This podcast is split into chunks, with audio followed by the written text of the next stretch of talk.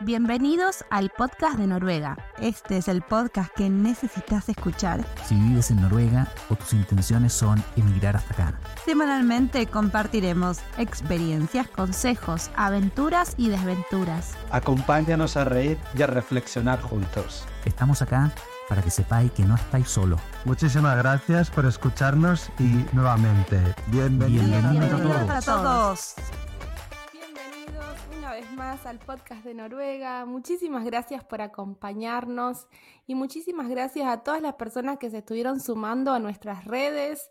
Les contamos que ya tenemos YouTube, tenemos Twitter, tenemos Facebook, Instagram, tenemos todas las redes para que nos puedan seguir y compartir con nosotras todas sus inquietudes y todo lo que les está pasando en este proceso de migrar a Noruega, de vivir en Noruega, de disfrutar en Noruega y de sufrir en Noruega también. Les queríamos pedir que eh, si nos están escuchando en Spotify, no se olviden de valorarnos y que nos pongan la cantidad de estrellitas que más les guste. Hoy, ¿qué va a pasar hoy? Hola Rodrigo, ¿cómo estás? ¿Qué tal Marcela? Un gusto estar contigo nuevamente.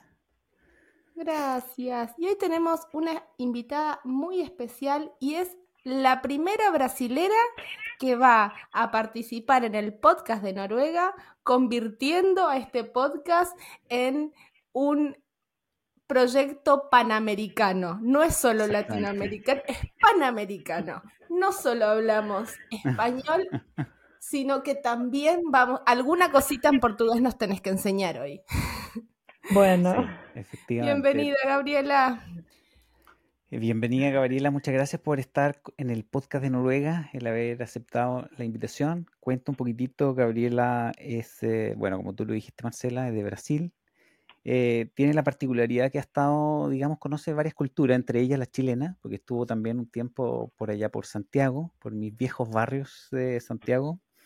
Y, bueno, está acá en Noruega ya hace algunos años. Eh, actualmente trabaja en una empresa que es bastante grande, bastante conocida, o por lo menos en el mundo de, la gente que se preocupa de los negocios, es una empresa conocida, Capgemini. Eh, pero también estuvo en Estados Unidos estudiando, ha estado también de intercambio en otras ciudades como Copenhague, como Barcelona. Entonces tiene una mirada bien, bien global y, podemos hacer un análisis en profundidad de la cultura noruega, un análisis comparado de la cultura noruega. Gabriela, bienvenida. Muchísimas gracias por estar hoy día con nosotros. Gracias, Rodrigo y Marcela. Mucho gusto de estar aquí hablando con ustedes en español. Hace tiempo que no hablo tanto en español, entonces a ver cómo me va a salir. Bueno, cualquier cosa que no entiendas, simplemente no nos preguntas porque este es el podcast de las palabras extrañas que vamos aprendiendo de, los españoles, los chilenos, los argentinos, cada cual con su bueno. con sus modismos. Gabriela, ¿cómo, cómo cuéntanos, la, la primera pregunta es la, misma para todos los invitados, es, ¿qué te trajo a, cómo llegaste acá a Noruega, tan lejos de, de Sudamérica? Sí, bueno, mi marido a mi esposo. Entonces, eh, ya estamos haciendo planes de salir de Brasil. Eh, queríamos criar a nuestro hijo. Tenemos un hijo de seis años. Y, cuando vinimos tenía dos años y medio. Y queríamos criarlo en una cultura diferente, en un lugar más seguro, eh, más tranquilo. Y estábamos uh, mirando diferentes opciones, ¿no? Empezar un MBA, una transferencia por mi empresa y durante este periodo vio un, un puesto en LinkedIn que era exactamente lo que hacía él en Brasil, eh, en Equinor, que es una empresa muy grande de petróleo acá en, Noruega. Y, y, bueno, y aplicó y un día me dijo, y pasé, vamos a Noruega ¿qué piensas de vivir en Noruega? Y yo dije, mm, Noruega, ¿dónde es Noruega? ¿Tú, tenías, tenías, alguna información, alguna imagen poco, de muy, lo que era muy poco, sí, lo, muy poco. Los fiordos, el pescado, el bacalao, que comemos mucho en Brasil. Y, y me dijo, y yo, ¿dónde Noruega, no? Porque conocía Oslo, pero nunca había escuchado de Stavanger, de Bergen, de nada. Me dijo, no, es una ciudad llamada Stavanger y es la tercera más grande ciudad de Noruega. Y yo, wow, más grande ciudad de Noruega. Entonces fue como me engañó para que viniera acá para Stavanger. Sí, yo no te conté eso, Marcela, se me quedó fuera de la, de la intro que Gabriela es de Stavanger. Es que, eh, digamos, estamos acá Qué sufriendo el viento y, y la lluvia de Stavanger. Sí, entonces ahí vinimos. Oye, pero te engañaron con las estadísticas, ¿ah? porque yo entiendo que Stavanger es la cuarta o quinta, en verdad. Porque la- las Ah, tres bueno, primeras son Entonces Oslo, cambió, ¿no? No, Yo creo que el, el ranking oficial es Oslo, eh, Bergen y Trondheim. Pero, pero ahora estoy, ahora estoy en la duda si hay más A gente en ver, a ver. en Stavanger. Si vamos, A ver, yo creo que si, si pones Stavanger con Sandnes, con Sula, claro, y ahí, bueno, se queda más grande, no sé, ese a es el truco, ese es el truco. Cuando juntan a todos los pueblitos que están cerca y ahí te venden el gran El, Stavanger. el tema también es con qué comparamos las ciudades noruegas, ¿no? Porque eh, hasta los pueblos pequeños en Brasil tienen más personas que, El, año nuevo, el año nuevo de Río de Janeiro ya es más grande que toda Noruega junta, ¿sabes? Como, no, es mucha gente, tú- tú mucha eres de gente. Río, ¿no? Sí, soy de Río, de Río de, de Janeiro. Entonces fue un gran cambio ¿Cu- ¿Cuánta venir gente acá. vive ahí? Ah, yo creo que cinco o ocho, Mm. ocho mi- millones de personas. Se considera la ciudad de Río o el estado de Río. Es muy grande. O sea, solo el Em, estado de Río de Janeiro tiene entre 5 u 8, u 8 millones de personas, que equivale a todo Noruega. O ah, sea, claro. Sí, sí, sí, es todo es un Noruega, ¿no cambio de estilo de vida muy grande, ¿no es cierto? Pero, pero no solo hay un tema como de, de- de- de volumen de gente, sino que si tú me preguntas a mí, Gabriela, cuando, cuando pienso en los latinos que están, por así decirlo, más lejanos de los noruegos, como en su forma de ser, probablemente pienso en, los argentinos y los brasileños, como los más lejanos al, al- al- al orden, Sí. a lo cuadrado del noruego, como... eh, ahora, claro, si uno busca tranquilidad, probablemente los noruegos tienen mucha tranquilidad para, para, para ofrecer. Pero, pero bueno, ustedes, ustedes querían entonces un, un lugar como, como Noruega, un poquito más tranquilo, digamos. Bueno, Mm. no sé si como Noruega, pero, pero sí queríamos un, un lugar más, más seguro, eh, más que todo, porque Río está en, bueno, en 2019 con mucha, mm, sí, mucha, mu- mucha co- complicaciones, ¿no? Mm. Y cerca de mi casa y todo, habían muchos, eh, mucha vio- violencia Mm. y teníamos un chico pequeño, así que no estaba tan, tan bueno para nosotros. Y estábamos mirando en Europa, pero ah, no sé, Portugal, que es más cerca de Brasil, ¿no? O mm, Alemania, Estados Unidos. Nunca habíamos pensado en Noruega, pero estoy muy feliz, muy feliz con esta escoja y, y- y de haber eh, conocido este país, muy lindo. Sí, es... ¿Tu marido a qué se dedica? ¿Es ingeniero? A petróleo, sí. Es ingeniero y trabaja con petróleo y para él, como estar en Equinor, que es como la empresa más grande de petróleo en Noruega, es su como dream job. Y el headquarter es aquí en Stavanger, entonces, bueno, para él toda su como plan de, de, de carrera, carrera Ujú. es aquí. Sí, Sí, Equinor, Equinor es, eh, Equinor es la empresa, ¿verdad? sí, sí, sí. Eh, eh, eh, es la empresa estatal de, de- de petróleo de, de Noruega, ¿no? Eh, es la empresa, Sí. ah, Ujú. digamos, más importante de, de este país. Entonces, y, y ellos tienen, creo, inversiones en Brasil también, ¿no? También son muy grandes. Entonces, esto fue un punto positivo porque aquí en Stavanger, en, en Noruega, hay muchos brasileños. Mm, Entonces, la comunidad de brasileños es muy grande por el petróleo, es muy grande en Equinor, en, en la empresa de mi esposo. Entonces, fue fácil hacer amigos y hacer un network y empezar aquí por esta, esta red de brasileños que conocí muy rápido aquí. mm. Eso, eso fue muy bueno. Y, Para la ti, adaptación, creo sí. que Sí. fue un, un- un gran punto a favor, ¿no? Sí, sí. Y, y tú que, que mm, vay- vayamos, digamos, un poquito a tu proceso de, de transición entonces, como porque tú, tú estabas trabajando en, en Brasil eh, Sí. cuando y tuviste que renunciar en el fondo, ¿no? Sí, sí. Yo trabajaba en una empresa de, bueno, de, de consumer goods. Es una, una empresa grande, estaba muy bien ahí, pero no súper feliz. Entonces, cuando me vino la invitación, yo dije, ya vamos, no, no me quedé con miedo, no me quedé, no sé, preocupada. Yo solo vi las oportunidades y las cosas que podría ganar, ¿no? Empezar de, de nuevo, empezar Mm. con una hoja blanca, ¿no? Y Te dio miedo, ¿no? no, no en el principio. Yo Mm. dije, vamos, yo fue el aquí como push para, para venirnos, empujar para, para que, que, que, que venimos para acá, porque yo quería esto, un poco de una novedad. Em, pero cuando llegué, que fue el, la sorpresa, que bueno, el mercado era diferente, un mercado muy chico, muy con enfoque en petróleo, que no era mi industria en Brasil. Entonces, yo trabajaba con ventas y marketing. Entonces, es una, una profesión de comunicación.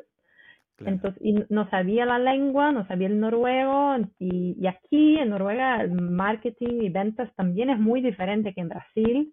Mm. Y, ahí me vi, bueno, con, con esta sorpresa, ¿qué voy a hacer? Yo siempre, bueno, eh, mi pasión es innovación. Entonces, cuando vine, pensé, yo voy a hacer algo nuevo, voy a enfocar en esto que me gusta, que es innovación. Entonces, tenía algunas opciones, ¿no? Y esto antes me dejaba emocionada, me dejaba como con mucha energía, pero cuando llegué fue, "Ah, ¿qué voy a hacer? No sé. Hay muchas cosas, pero también no hay nada, no soy nada, nada acá, nadie me conoce, ¿no? Y, bueno, fue una, una viaje, fue una viaje larga hasta llegar donde llegué. Sí, porque tu, tu caso, interrúmpeme Marcela, porque Sí, sí, yo, sí. yo de repente me pongo a hacer preguntas y, y no quiero copar toda la conversación. Pero eh, tu, tu caso es un caso excepcional en, en cierto sentido. Em, nosotros tuvimos una conversación porque tú me, escribiste eh, en LinkedIn hace algunos años, pero, pero probablemente viste que creo que en esa época trabajaba con Techstar, eh, que es una, una aceleradora americana que curiosamente tenía un proyecto, o que lo tiene todavía probablemente, eh, con Equinor y Capgemini. Eh, y Capgemini es, es, es una empresa de consultoría en el fondo, ¿no? Eh, eh, son consultores que, que, trabajaban con, en este proyecto. Eh, y, y, hablamos en esa época, tú te estabas insertando, tratando de entender cómo eran las cosas acá. Eh, yo sí. no sé si mi, mi, mi, mis consejos te, te, ayudaron o te perjudicaron, en verdad. Yo no sé si yo entiendo tanto de, de Noruega, pero, eh, pero tú ahora eh, estás trabajando de, de, senior manager en Capgemini y eh, en un periodo bastante corto. Ahora yo he visto tu currículum y, y, tú eres como bien, bien matea, decimos en Chile. ¿Tú conoces ese concepto, ser matea? Es como no, ser muy aplicada, una persona muy disciplinada para estudiar, para sí, hacer bien el trabajo, como, como eh, pero, pero no es fácil acá. Y, y, y incluso teniendo buen currículum, la, eh, a veces no, la adaptación al mercado de Stavanger en particular puede, puede ser difícil. ¿Cuál, ¿Cuál fue tu estrategia, digamos? Mm, sí, buena pregunta. Um, bueno, mi estrategia, yo tenía dos caminos. Eh, un camino que muchas amigas y mucha gente toma cuando llega a Noruega, que es el noruego. Voy aprender el noruego, voy a quedar dos, tres años dedicada al noruego porque es una lengua difícil y te toma tiempo, tiene, tiene que tener dedicación. El país te ayuda, hay mucha ayuda y ayuda como eh, gratis para tomar las clases noruegas, pero tiene que poner tu tiempo, ¿no? O la otra estrategia que yo tomé fue, no quiero gastar tiempo luego, porque yo sé que soy buena, yo sé que el trabajo que busco no necesariamente necesito del noruego, porque estaba hablando de innovación en empresas globales, en startups, que a mí, mi vista no necesita tanto el noruego, ¿no? No es como un, un empleo, una profesión en público, en el gobierno, de médico, de abogado. Es una empresa de negocios, ¿no? Negocios se, se hace en inglés, en, otras lenguas. Sí. Entonces yo dije, intenté el noruego, pero dije, no, no quiero dedicarme. Sí, empecé, empecé por este camino. Y ahí después, cuando vi que me iba a llevar mucho tiempo y yo no tenía ninguna paciencia, como dije, los brasileños, los brasileños son así, ¿no? Tenemos una energía loca y yo no voy, no, no, no, no, no, no, no es para mí. ¿Qué voy a hacer? Es que toda esta ciudad de Stavanger va a saber quién Gabriela es. Yo voy a conocer a toda la gente, yo voy a todos los eventos de mi área, yo voy a hablar con todos, yo voy a hacer mi trabajo como trabajo voluntario, empezar a trabajar sin tener trabajo para que la gente sepa quién soy y vea, esta chica es buena, yo voy a emplearla, ¿no? Yo no necesito el noruego, yo quiero, yo quiero Gabriela. Entonces mi estrategia fue el opuesto, el opuesto, ¿no? Yo, claro, pasaba mucho tiempo en Fin, en LinkedIn, en todo, aplicando para, para puestos pero pasé más tiempo trabajando con las cosas que quería trabajar yo y mostrando a la gente diferente lo que podría hacer yo para, para ahí tener como que una conexiones buenas, un marketing como personal brand que me ayuda, me ayudó a llegar donde llegué hoy. Entonces, esta fue mi, mi estrategia. Ahí, ¿Qué tipo de eventos eh, participaste acá en Stavanger? Sí, ahí participé, eh, tenían dos eventos que iba mucho, con mucha frecuencia, que era en uno que se llama Professional Women's Network, que es un grupo también, tienen en toda Noruega, en Oslo, en Bergen también, que hacen como que eventos, pero más enfocados en eh, mujeres y, crear este network entre mujeres. Y también iba a muchos eventos en el Chamber del, del Comercio. Chamber de Commerce. Sí, la Cámara de Comercio de, de, de Rogaland. Cámara de Comercio. Sí. sí, sí. Y, y, en los eventos ahí, eh, especialmente en este, en este, con este enfoque de innovación, startups y todo. Y después de un tiempo eh, quiso empezar mi propio evento, que fue el Startup Weekend. Porque el Startup Weekend era lo que quería hacer yo. Yo quería trabajar con startups, quería trabajar con innovación y quería participar de un Startup Weekend, que es un evento para la gente que tiene idea, pero no sabe cómo empezar, ¿no? Entonces, sí, este explicarlo un poquitito, porque eh, eh, yo conozco el evento, pero tal vez mucha gente que, que escucha el podcast no, no, no, está familiarizado con, porque es un, un, concepto que es como medio internacional, ¿no? El Startup Weekend. Sí, sí, el Startup Weekend, ah, como pasa en todo el mundo, hay muchos eventos de Startup Weekend en todos los, todos los lugares del mundo y es un evento como eh, que el dueño es Techstars, que es uno de los más grandes aceleradores de startups del mundo. Entonces tiene como un, un, evento que tú copy and paste en tu ciudad, mm. que, bueno, tiene que tener un sponsorship, pero, y, y, y personas que tienen ideas, y en un fin de semana tú puedes transformar esta idea en un, en un negocio. Te ayudan con el business case, te ayudan a, a probar, a entrevistar personas, a ver si tu idea es buena o si es mala. Te ayudan a hacer como un, prototipo, un, un MVP de tu idea y un pitch a presentar tu idea para investidores y la gente del ecosistema, ¿no? De, la gente de startup que vive ahí en, en la ciudad. Entonces, muy entretenido, muy entretenido. Yo estuve uno, en uno en Oslo en que la gente llegaba con saco de dormir y se quedaban, se quedaban toda la noche en, en las oficinas trabajando, haciendo, haciendo Sí, porque son, son 48 horas o un poquito más que tiene para hacer todo esto que, que mm. yo dije. Eh, entonces yo quería mucho participar de un evento de este, conocer personas como yo que quería trabajar con startup, que quería trabajar con innovación, pero eh, no, no había organizadores, no había gente para organizar el evento aquí en Stavanger. los últimos eh, organizadores ya habían salido de Stavanger. Entonces yo dije, ya, bueno, yo voy a organizar esto, yo, yo, yo tomo, ¿no? Y ahí empecé a... ¿Qué año fue esto? ¿Perdón? ¿Qué, año fue cuando tú empezaste? Fue en 2019 slash 2020. Entonces el evento iba a, a coger el abril de 2020, que fue el mes, el mes de la pandemia.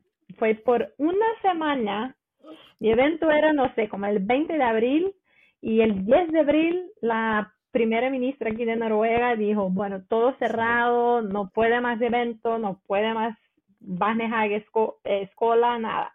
Entonces fue por una semana que no tuvo mi evento, pero este proceso de organizar el evento me dio la, la oportunidad de conocer mucha gente y de hacer lo que yo quería hacer, que era ser como project manager, gerente de proyecto, trabajar con la persona, lideranza y, y bueno, y, y vivir lo que quería yo vivir en una empresa, ¿no? Entonces fue más fácil. Cuando yo tenía una entrevista, tuvo la entrevista con Capgemini, ya tenía mi pitch.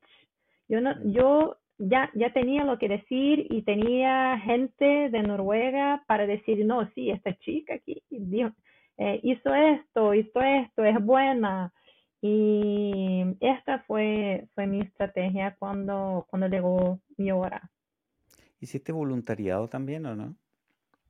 Sí, también. Entonces el voluntariado también, bueno, conexiones, eh, fue las conexiones que yo he hecho fue muy importante y este voluntariado fue muy importante.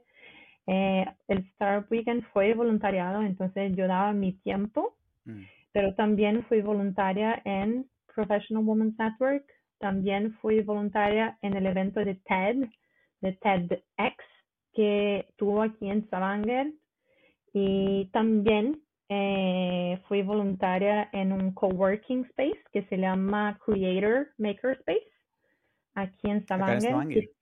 Sí, que también era como que un, un, hub para startups un poco más técnicas, un poco más mm. como de ingeniería, pero fue un espacio que tuve para conocer la gente y y trabajar, ¿no? Entonces, ¿Ellos están en la ciudad? ¿Están en Forus? En la zona de... Forus, en Forus, sí, sí. Mm. Creator Makerspace. También es un, un, lugar muy, muy divertido para los, los emprendedores de, de la región. Oye, ¿alguien tomó, eh, si curiosidad, paréntesis, el Startup Weekend, ¿alguien lo continúa? Sí. ¿Sí?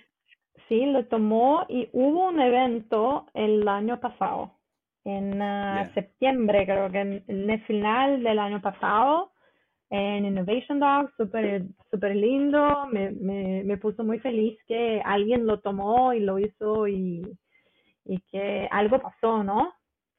En el final. Tal, vez me motivo y los contactos también. Yo, estuve dos años trabajando mitad y mitad con Oslo, entonces me, me olvidé un poco de mi vida en Stavanger, pero, pero ahora estoy de vuelta en Stavanger, 100%. A mí me gustaría saber cómo hiciste todo esto tan eh, grandioso que contás, conjugado con la maternidad de un niño de dos años, emigrado a un país nuevo, con un idioma nuevo, en un clima nuevo. Yo te cuento que eh, mi historia es muy parecida porque también migramos a Noruega con mi marido por el trabajo de mi marido eh, y con mi hijo de dos años recién cumplidos. Y fue un desafío enorme porque, bueno, era todo nuevo para él y en Argentina él ya iba a, a una guardería, a un daycare, y fue un cambio gigante y fue la primera vez que yo sentí que toda la maternidad de por sí siempre es difícil, pero fue como de, decir, tengo que empezar de cero, o sea, hay un montón de cosas que no, no sé qué, cómo son aquí en otro país. ¿Cuál fue tu experiencia? No, verdad. Eh, bueno, fue difícil, claro. Eh, primero porque cuando llegué no había Barnehage, no había escuela para mi hijo. Entonces me quedé con él casi seis meses en casa y con todos estos planes de mi cabeza, con mucha, mucha ganas de empezar a trabajar, de me encontrar aquí en este país tenía que todos los días, llevar a mi hijo a un, a un sitio, a un parque, a una piscina o algo para, para entretenerlo, ¿no?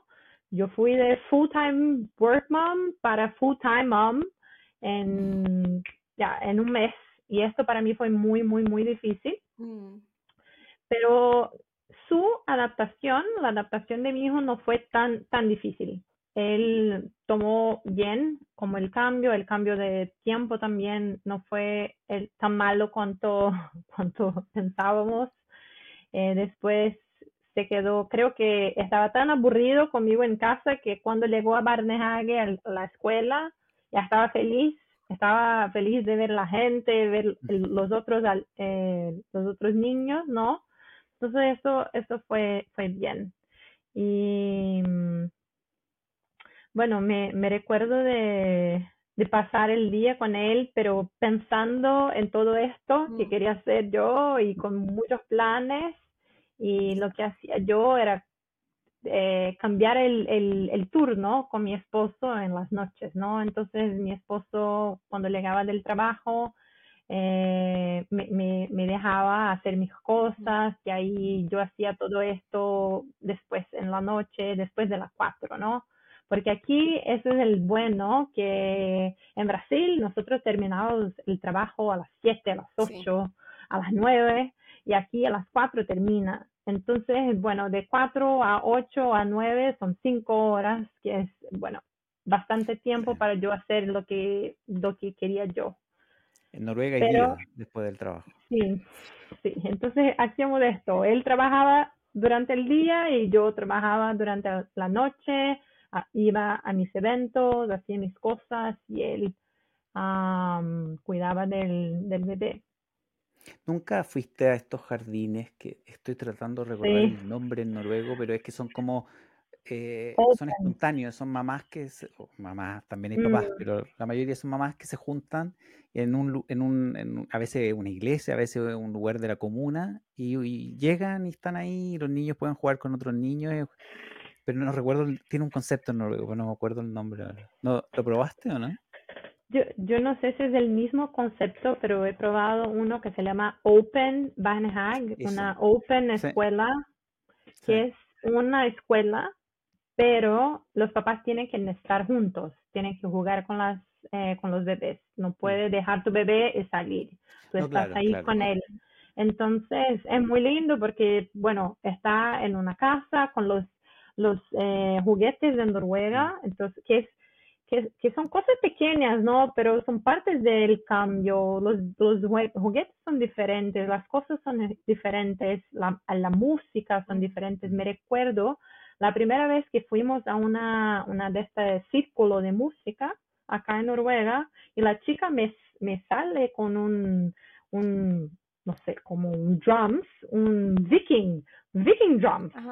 Eh, fue súper diferente, una cosa loca, y, pum, pum, pum, y, y cantaba en noruego, y yo, wow, qué experiencia diferente esto, ¿no? Y mi hijo, que estaba acostumbrado a, con música de Brasil, ahí estaba en un sitio súper diferente, pero eso fue muy lindo porque ahí ya, ya estábamos en este círculo de Noruega, escuchando la música noruega, los juguetes noruegos. Entonces, cuando empezó en la escuela de verdad, ya conocía, ya reconocía las cosas. Y perdón, eh, ¿no fue al Barnehage esos primeros seis meses porque no había eh, vagas, no había sitio o, o por qué? Sí, porque no había sitio. Yo había como perdido el, mm. el timing de la, la inscripción. Ah. Llegué creo que en abril y ahí solo en agosto claro. que, sí, que podría empezar. Ah, Pero ustedes siguieron, ustedes hablan portugués en la casa, ¿o no? Sí, hablamos portugués aquí. Y ustedes, eh, porque muchos expats eh, deciden, por lo menos en Stavanger, tomar el camino de, de los hijos en el, en el British School de acá de Stavanger o los colegios que son de habla inglesa Usted, o los jardines de habla inglesa, ¿ustedes decidieron cuando tuvieron inscripción en el jardín seguir por el camino del jardín noruego o el, el internacional? Bueno, yo, eh, esto fue un punto de mucha eh, discusión. Eh, no sabíamos lo que hacer eh, y la verdad es que en el final no tuvimos mucha opción porque no entramos, no no tuvimos eh, cupo mm, en, en el sí, en el en el British School mm. y o en el otro International School aquí en Stavanger. Mm. Entonces pusimos en el en el Barnehage noruego y mi hijo se adaptó tan rápido que después de un rato cuando tuvo el cupo en British School que me mandaron a ahora tenemos el cupo ya ya no quise mm. más porque estaba muy bien en el noruego, no quería hacer el otro mm. cambio. Pero el año pasado empezó el primer año, empezó como fue de. Barnehage, que el kindergarten para la escuela. Y ahí, sí, y ahí en este momento decidimos sí poner él en el British School. Entonces ahora está en British School, pero eh, como quedó casi tres años, dos años en el Barnehage, en noruego, habla noruego, portugués en la casa y ahora eh, desarrollando el inglés. Trilingüe. Eso me... Sí, trilingüe, muy fácil. Increíble. A los adultos nos cuesta una barbaridad y ellos lo tienen natural. Eso es algo interesante de Stavanger para quienes están pensando eh, en Stavanger como destino, es que es una comunidad no muy grande, pero sí es muy internacional, ¿no? Por el petróleo. O sea, yo no he escuchado por estos lugares, yo estoy en un pueblo muy chico, de escuelas que sean eh, internacionales, por ejemplo, pues claro, debe haber muchas personas que no son noruegas y, y quieren una educación más internacional para los hijos, ¿es por eso?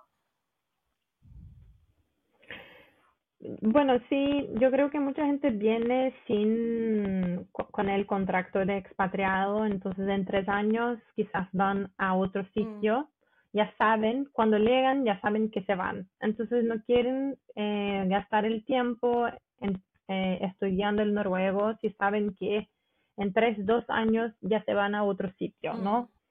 Creo que eso pasa más aquí que en otros países. Yo vi una estadística que decía que 20% de la gente aquí en Stavanger era de fuera.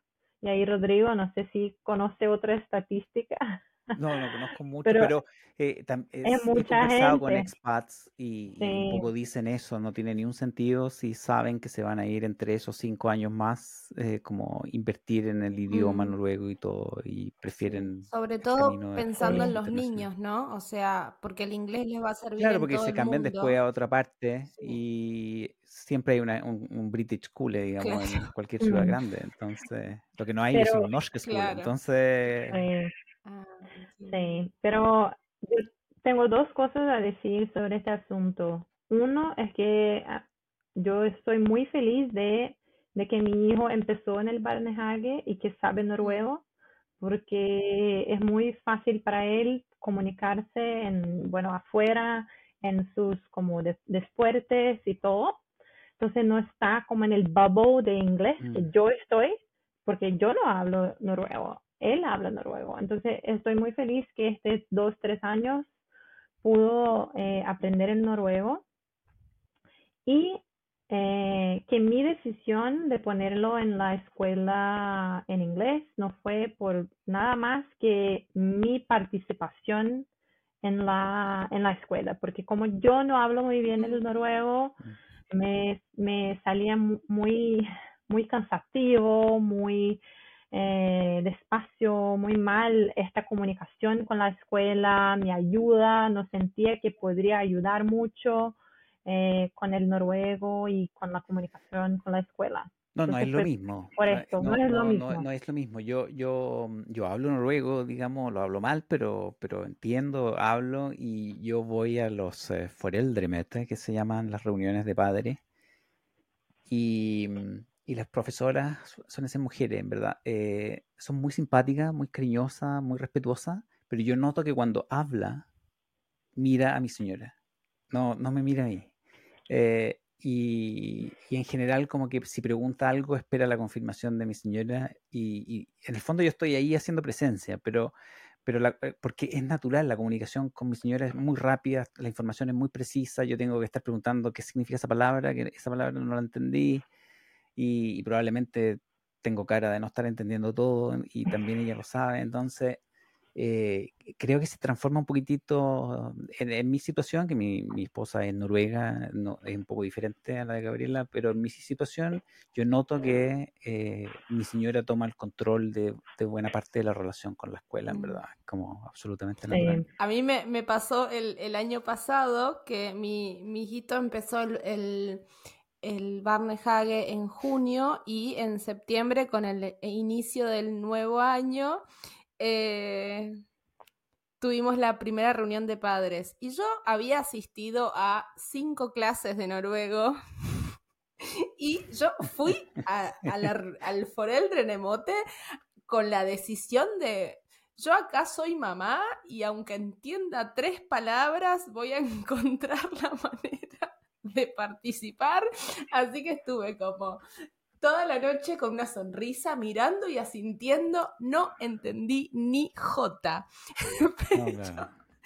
pero, fue súper positivo porque em, todas las personas vieron el esfuerzo que yo estaba haciendo por estar ahí y por involucrarme. Después una mm. de las em, maestras, la que mejor inglés hablaba, porque yo estoy en un pueblo muy chico, que básicamente son, es montaña, casa y plantaciones de papa. Eh, y mucho bosque. Entonces, también eh, hay mucha gente que por más que sabe hablar inglés, este, como es muy tímida a la hora de, hablarlo. Bueno, una de las eh, maestras me llamó aparte y me explicó de qué se trató la, la, la reunión eh, y después el resto se lo pregunté a otra de las madres también en inglés y más o menos entendí. Después me dieron un librito, eh, eh, una especie de cuadernillo como de 25 páginas con el plan pedagógico del año. Nada, todo en noruego, por supuesto. No entendí una palabra. Pero este año, después de haberme forzado un montón en aprender el idioma, tengo la revancha y ahora el lunes que viene tengo la próxima reunión también en noruego. Eh, y, este año me siento como no solo más confiada, sino, o sea, como es re importante para mí saber qué pasa, qué hacen, eh, y yo pregunto todo y es una manera eh, de, aprender, ¿no? Entonces, cada oportunidad que tengo de interactuar con, las noruegas y me equivoco y diré cualquier cosa, pero yo hablo en noruego, así que bueno, el, me, me sucede eso, es decir, es muy difícil involucrarse en la educación si uno no maneja el mismo idioma. Es un desafío enorme. Es un desafío y toma, toma tiempo, toma esfuerzo mental y todo, pero creo mm. que es bueno que está, están haciendo los dos, ¿no? Y es muy importante para, para los niños. Ahora, para la gente que está escuchando esto, eh, hay la uno tiene derecho de pedir un traductor. Mm. Em, y es gratuito, es a cargo de la, de la comuna, o por lo menos es así en Stavanger. Eh, entonces, claro, no es, no es, lo óptimo tener una persona extraña al lado, pero, pero existe esa posibilidad en Noruega. Eh, digamos, para quienes no hablan nada noruego y se asustan un poco con lo que estamos hablando, efectivamente uno puede llamar eh, a un traductor y la comuna lo pone y de esa manera tú hablas en tu idioma y la profesora va a hablar en noruego y, y de esa manera se, se saca adelante la, la conversación. Eh, el tiempo está pasando y, y Gabriela eh, es una mujer ocupada, obviamente, entonces eh, yo no me quiero queda, quedar en, sin preguntar algo, de volver un poquitito a la parte de Capgemini, eh, porque yo creo que mucha gente va a estar interesada en saber un poco cómo, cómo es la entrevista, cómo, cómo te, digamos, cuál es el secreto, digamos, cómo, cómo hacerlo bien, eh, qué cosas son diferentes en una entrevista de trabajo en comparación a lo que tú, lo que tú viviste, por ejemplo, en Brasil. Si nos pudieras contar un poquitito ya cómo, cómo es, cómo es el, entrar a una empresa acá en Noruega. Claro, porque antes de Capgemini yo he sido muchas otras entrevistas también. Entonces yo soy, uh, tengo mucha experiencia con entrevistas y ahora en Capgemini yo trabajo con esta parte también de, de, de contratación. Entonces voy a decir cómo, cómo pasó, cómo fue mi entrevista con Capgemini y otras empresas y después puedo pasar otras, eh, otros tips de quien ya O sea, está en los haciendo. dos lados de, de- Estoy, sí, tengo tips de, de- de los dos lados. No, genial. Eh, pero empezando con las entrevistas, yo que veo es que aquí en Noruega las entrevistas son mucho más largas que en otros lugares, en otros países. Eh, normalmente llevan como tres fases, tres eh, steps eh, o más. Entonces, en Capgemini, eh, bueno, primero te hablan con un HR, un alguien de recursos humanos, ¿no? Recursos humanos. Sí, y después conoce la gente y siempre eh, en mi área, en, negocios, cuando está aplicando, te piden para hacer un proyecto. Entonces, eh, puede ser, puede ser que el proyecto te piden en la entrevista, entonces en Capgemini, la segunda entrevista ya te hacen como un business case en la entrevista. Entonces tiene como dos horas, te preguntan algunas cosas sobre ti y después el 30 minutos o una hora te, te dan un caso de negocios para que resuelva ahí en la entrevista. Y eh, la tercera entrevista, eh, Otto también presenta un, un proyecto y ahí que tienes tiempo para hacer en tu casa eh, un proyecto también, un, business case o un, challenge de negocio y presenta en esta tercera entrevista o es una entrevista con, con el VP, con el head, con alguien eh, más grande eh, para, para como tener la última confirmación, ¿no? El último check. Esta chica no es loca, ya, está bien. Eh, entonces, así fue mi entrevista con Capgemini. El primer con el, el recurso humano, el segundo con como mis pares y ahí tuve que presentar un, un case, un, un, un, plan de negocio y el tercer fue con el, el VP del... Cuando tú dices de... presentar, eh, te, te, refieres literalmente a hacer un PowerPoint? Eh, sí, sí, un PowerPoint. Sí. Entonces, en Capgemini, porque es una consultoría, entonces eh, hay dos formas. Uno es eh, como un, uno de estos brain teaser, que te hace una pregunta y tú tienes que resolver. Entonces, ¿cuántos, eh, ¿cuántas escuelas hay en Noruega? Tú no sabes. Entonces, mm. tienes que crear un raciocinio para responder a esta pregunta. Eso se llama brain teaser, Uy. que hacen mucho en consultoría. A ver cómo piensas tú. Pero no es normal en otras empresas. Esto no tuve que hacer en otras empresas pero en otras empresas y en Capgemini me daban un desafío. Eh, bueno, tiene que lanzar un producto de pescado como haría en Noruega. Entonces tú tienes que hacer un PowerPoint y responder la pregunta que te dan. Y ahí presentar a... Te dan un los- tiempo para prepararlo, ¿no? Te dan un tiempo. En Capgemini me dieron 24 horas, pero en otras empresas me dieron, no sé, tres días, una semana, y yo tenía que hacer algo y presentar. Perfecto. Entonces, en mi área, eso fue que, que hicieron ellos. Y, y siempre, siempre me pedían algo, siempre tres entrevistas. Entonces, los procesos de, de las entrevistas eran muy, llevaban mucho tiempo, ¿no? Y mucho esfuerzo.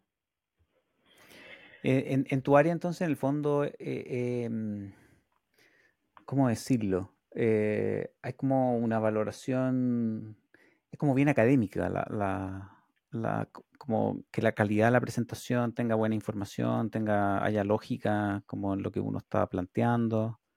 Eh, ¿es un poco eso? O, Sí, sí, avalían como que tu eh, presentation skills, pero Claro. también cómo, cómo piensas, cómo estructura las cosas, los Mm. proyectos y, y cómo tú te, te pone en el estrés, ¿no? Con- con- en una situación así, cómo, cómo, cómo tú, tú sales en una situación de estrés, una situación así con poco tiempo, eso que, que, que ven, cómo, cómo tú te vas a hacer un proyecto nuevo en esta industria nueva eh, del nada.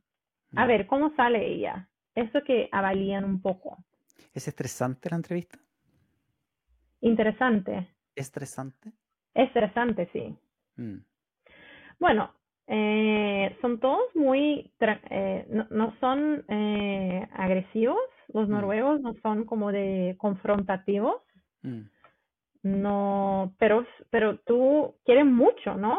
Tú quieres mucho el empleo, tú quieres mucho pasar después de dos entrevistas, la tercera, tú quieres mucho llegar al final por supuesto. y entonces hay, hay mucho en juego, pero la gente no es mala, la gente te trata bien, es muy respetuosa, eh, son más que en Brasil, mi experiencia. Mm. Te respetan y si en una de las entrevistas no pude ir y pedí para, para hacer en, en la próxima semana y, y tranquilo fui en una semana después. Ah, No, no es como, yo creo que en Brasil son más, ah, no puede ir, ya. Entonces, perdona, ya, no, no tiene se, se puesto acabó para la ti. oportunidad. Sí, acabó la oportunidad. Esto me pasó. Em, y algo también que yo eh, hice mucho es que muchos puestos que, que salen tienen la información del, del dueño, ¿no? De la, del puesto. Tienen el email, tiene el teléfono y, y el nombre. Entonces yo siempre mandaba, cuando aplicaba para el puesto, yo mandaba un email, mandaba un, o, la- o llamaba, ya he llamado al dueño del puesto para preguntar algo del puesto, para decir que había eh, encaminado mi CV, que estaba muy emocionada con, la, con el puesto.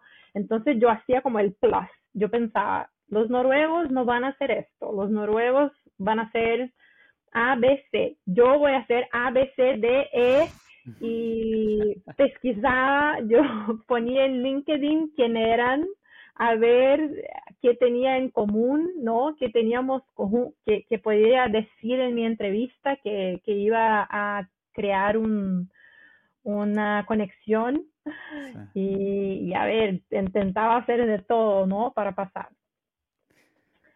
No, pero está, está- e- e- esa- ese consejo yo, yo lo encuentro muy bueno.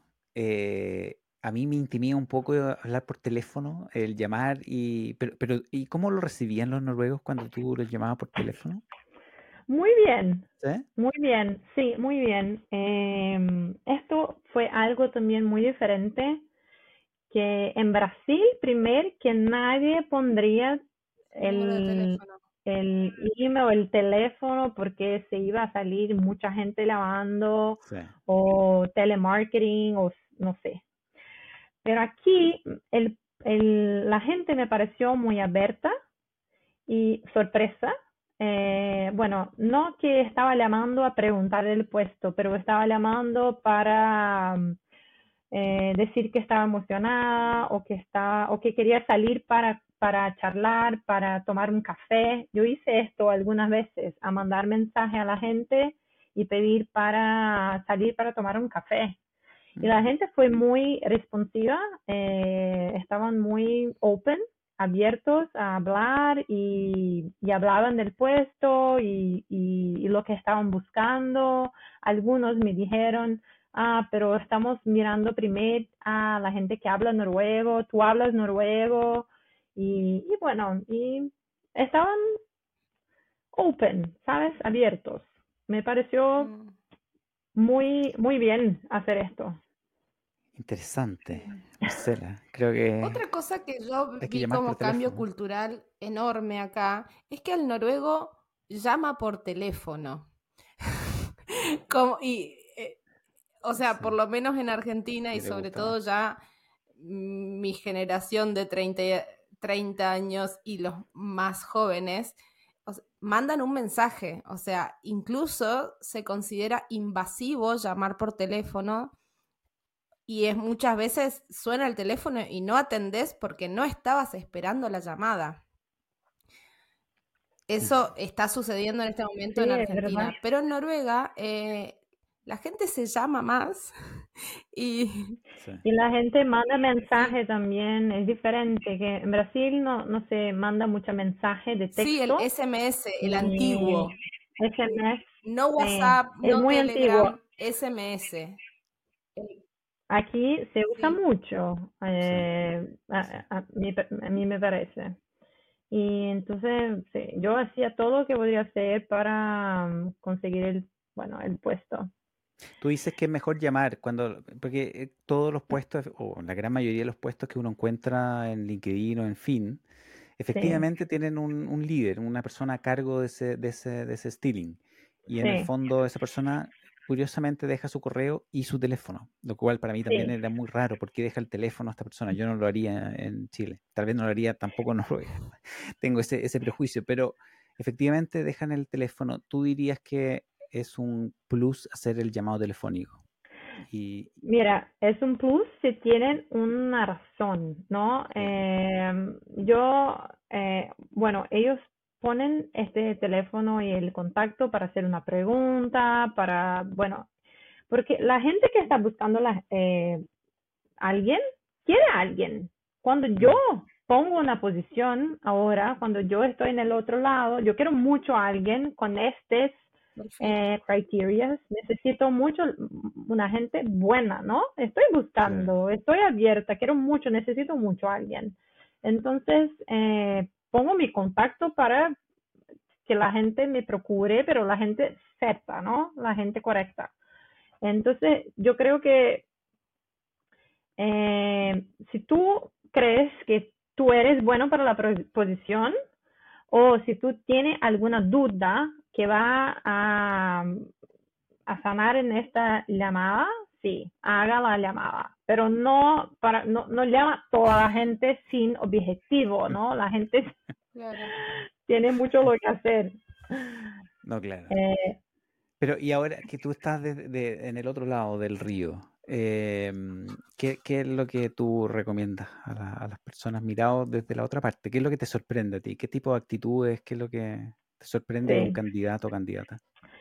Bueno, esto me, me sorprende cuando la gente, cuando yo, yo, yo veo el CV y me recuerdo, ah, esta persona ya me mandó un mensaje en LinkedIn, esta persona vino a nuestro evento, esta persona tiene a alguien en común, porque siempre pongo el nombre de, del candidato en LinkedIn, a ver sus contactos, a ver qué está haciendo, a ver si tiene recomendación, ¿no? Entonces yo hoy diría para, para enfocar en LinkedIn y, y en sus conexiones, en su posicionamiento.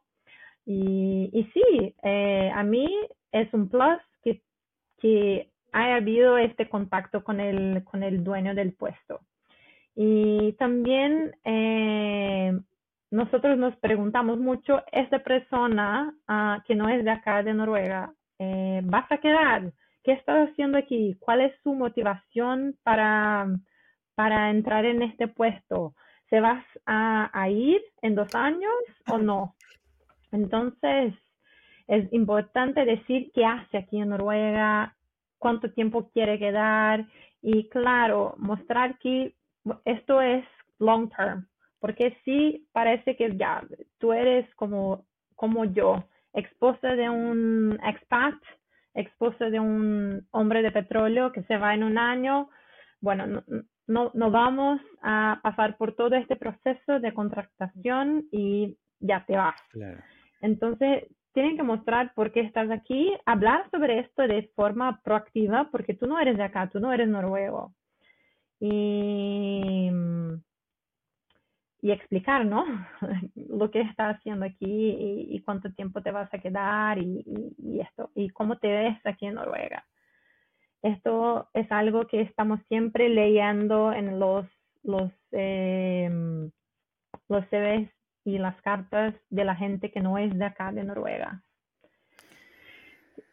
Y creo que... Es, información de oro, en verdad. Tenemos a alguien que, que mira los, los CVs que llegan, no que los envía, los recibe. Sí, sí. Y, yo soy, yo soy eh, como una de las personas que están siempre hablando, ¿no? Porque hay un proceso muy claro para quien es de Noruega, ¿no? Porque ya saben las universidades que son buenas, mm. ya saben las notas que son buenas. Entonces, cuando llega un currículo con una universidad de Brasil, tú no sabes si la universidad. Eh, Fundación de Tulio Vargas es buena o no. Tú no sabes si las notas son iguales o no. Tú no sabes si la empresa brasileña cha, cha, cha, cha, cha, es grande, es pequeña. Tú no sabes nada. Entonces, eh, lo más claro que puedes eh, explicar esto, el tamaño de tu responsabilidad, el tamaño de tu empresa, mm. el bueno, eh, el, el ranking de tu universidad en tu país, mejor, porque facilita para la gente que no es de Brasil, no es de Argentina, no es de Chile, a, ok, esa es la mejor universidad de Chile, le dijo aquí en, en la carta, ya, bueno, tiene nota, tiene la mejor nota en la mejor universidad de Chile, es aplicado, ya, vamos a ver. Entonces, esto facilita, ¿no? Porque para nosotros que estamos mirando los CVs y las cartas, es mucho más fácil coger a alguien de acá, porque ya, mm. ya tenemos todo cierto, ¿no? Eh, las notas, nota tal en tal universidad, pero cuando viene un currículo de fuera, ¿qué miramos? Miramos, ¿tiene la experiencia que necesitamos? ¿Tiene la experiencia que no tenemos aquí en Noruega? ¿Qué puede agregar este, esta persona? ¿Qué puede hacer en el, en, así que entra, qué puede eh, bueno, mm. eh, traer para, para nosotros, ¿no? Entonces, esto tiene que tener muy claro en tu mm. presentación. Una pregunta, entonces, un, una sugerencia sería, eh, al momento de escribir el currículum, si yo voy a poner la empresa donde tengo experiencia y no es una empresa mundialmente conocida, se podría poner, bueno, trabajé como eh, project manager en una empresa con un grupo de 50 personas eh, que tiene una cartera de clientes de 300 personas y mi tarea fundamental eh, era manejar tres, cuatro proyectos mensuales. O sea, dar datos objetivos. Un poquito de contexto, ¿no? de lo que hacía tú. Si es una empresa global, no es tan necesario. Entonces, la gente sabe que es Coca-Cola, la gente sabe que es, eh, bueno, Equinur, pero la gente no sabe que es eh, Agrícola Nova de Brasil. Claro. Claro, puede ser muy grande, pero claro, no, no tienen idea. Entonces creo que es importante dar un poco de contexto si el contexto te va a ayudar. Claro. Sí. No, yo estoy súper contento de esos consejos, me parecen súper valiosos, de verdad, sí, un, un aplauso por esos consejos y bueno, yo sé que ya estamos, hemos pasado el tiempo y Gabriela tiene que ir a descansar porque hay mucho trabajo con... Eh, una pregunta final, ¿alguna recomendación para la gente que se instala particularmente en Stavanger, para los que están recién llegando o que o están por venir? ¿Cómo se sobrevive? ¿Cuál es la guía para sobrevivir a Stavanger? Para sobrevivir en Stavanger, eh, yo creo que hacer amigos, ¿no? El positivo es que hay muchos eh, internacionales aquí y, y contactos, conexiones. Esto para el mundo profesional, pero también para su vida personal, ¿no? Para tener lo que hacer y tener la gente y se poner un poco más, más feliz aquí en la ciudad. Ese es mi consejo.